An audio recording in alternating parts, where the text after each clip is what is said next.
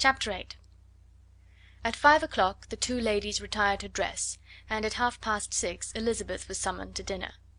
To the civil inquiries which then poured in, and amongst which she had the pleasure of distinguishing the much superior solicitude of Mr. Bingley's, she could not make a very favourable answer. Jane was by no means better. The sisters on hearing this repeated three or four times how much they were grieved, how shocking it was to have a bad cold, and how excessively they disliked being ill themselves and then thought no more of the matter; and their indifference towards Jane, when not immediately before them, restored Elizabeth to the enjoyment of all her former dislike. Their brother, indeed, was the only one of the party whom she could regard with any complacency. His anxiety for Jane was evident, and his attentions to herself most pleasing, and they prevented her feeling herself so much an intruder as she believed she was considered by the others. She had very little notice from any but him. Miss Bingley was engrossed by Mr. Darcy her sister scarcely less so, and as for Mr. Hurst, by whom Elizabeth sat, he was an indolent man, who lived only to eat, drink, and play at cards, who, when he found her to prefer a plain dish to a ragout, had nothing to say to her. When dinner was over she returned directly to Jane, and Miss Bingley began abusing her as soon as she was out of the room. Her manners were pronounced to be very bad indeed, a mixture of pride and impertinence; she had no conversation, no style, no beauty. Mrs. Hurst thought the same, and added, "She has nothing, in short, to recommend her but being an excellent walker. I shall never forget her appearance this morning. She really looked almost wild." "She did indeed, Louisa. I could hardly keep my countenance. Very nonsensical to come at all. Why must she be scampering about the country because her sister had a cold? Her hair so untidy, so blowsy! "Yes, and her petticoat I hope you saw her petticoat six inches deep in mud, I am absolutely certain; and the gown which had been let down to hide it not doing its office." "Your picture may be very exact, Louisa," said Bingley, "but this was all lost upon me. I thought Miss Elizabeth Bennet looked remarkably well when she came into the room this morning. Her dirty petticoat quite escaped my notice." "You observed it, Mr. Darcy, I am sure," said Miss Bingley, "and I am inclined to think that you would not wish to see your sister make such an exhibition. Certainly not.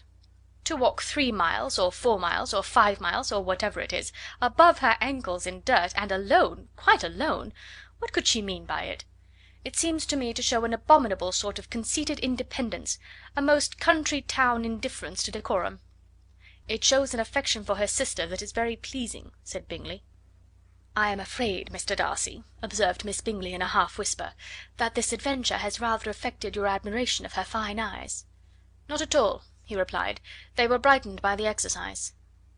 A short pause followed this speech, and Mrs. Hurst began again: "I have an excessive regard for Miss Jane Bennet. She is really a very sweet girl, and I wish with all my heart she were well settled; but with such a father and mother, and such low connections, I am afraid there is no chance of it."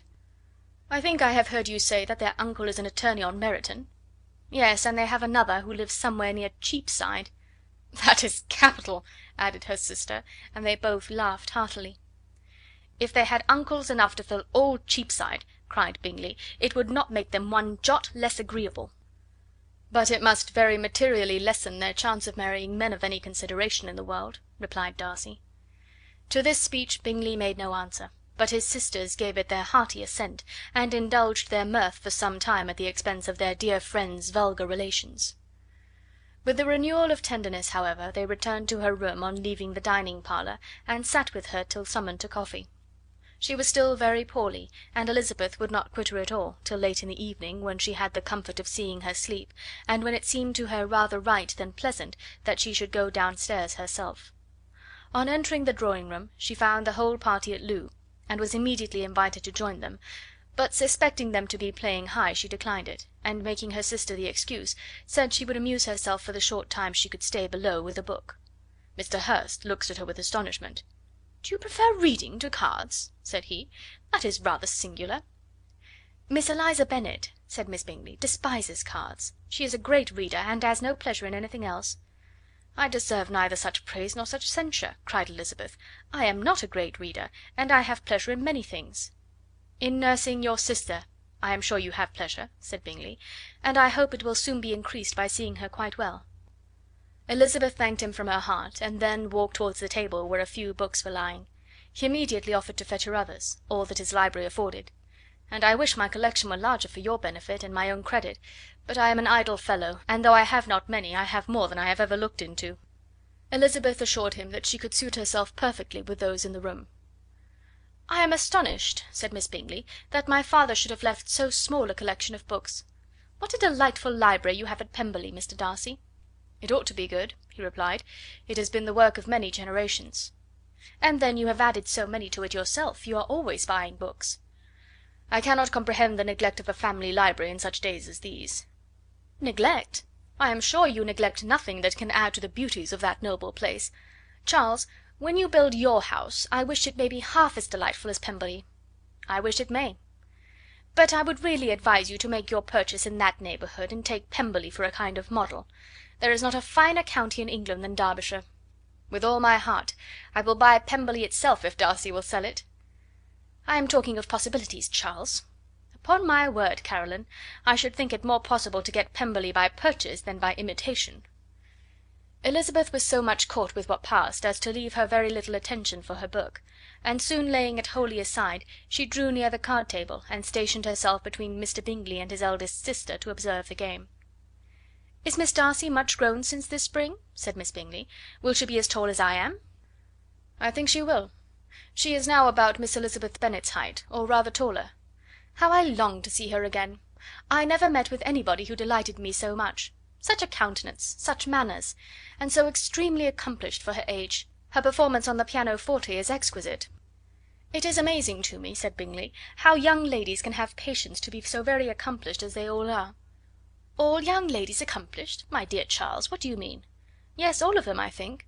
They all paint tables, cover screens, and net purses. I scarcely know any one who cannot do all this, and I am sure I never heard a young lady spoken of for the first time without being informed that she was very accomplished. "Your list of the common extent of accomplishments," said Darcy, "has too much truth. The word is applied to many a woman who deserves it no otherwise than by netting a purse or covering a screen. But I am very far from agreeing with you in your estimation of ladies in general. I cannot boast of knowing more than half a dozen in the whole range of my acquaintance that are really accomplished." "Nor I, I am sure," said Miss Bingley. "Then," observed Elizabeth, "you must comprehend a great deal in your idea of an accomplished woman." "Yes. I do comprehend a great deal in it." "Oh, certainly," cried his faithful assistant. "No one can be really esteemed accomplished who does not greatly surpass what is usually met with. A woman must have a thorough knowledge of music, singing, drawing, dancing, and the modern languages, to deserve the word; and besides all this, she must possess a certain something in her air and manner of walking, the tone of her voice, her address and expressions, or the word will be but half deserved. All this she must possess," added Darcy, "and to all this she must yet add something more substantial, in the improvement of her mind by extensive reading. I am no longer surprised at your knowing ONLY six accomplished women. I rather wonder now at your knowing any." "Are you so severe upon your own sex as to doubt the possibility of all this?" "I never saw such a woman. I never saw such capacity and taste and application and elegance as you describe united. Mrs. Hurst and Miss Bingley both cried out against the injustice of her implied doubt, and both were protesting that they knew many women who answered this description, when Mr. Hurst called them to order with bitter complaints of their inattention to what was going forward. As all conversation was thereby at an end, Elizabeth soon afterwards left the room.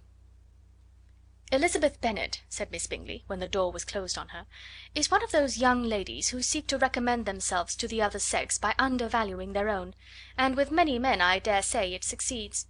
But, in my opinion, it is a paltry device, a very mean art."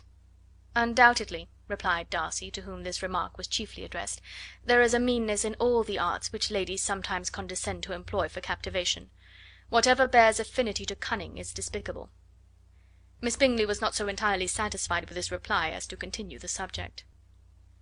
Elizabeth joined them again only to say that her sister was worse, and that she could not leave her.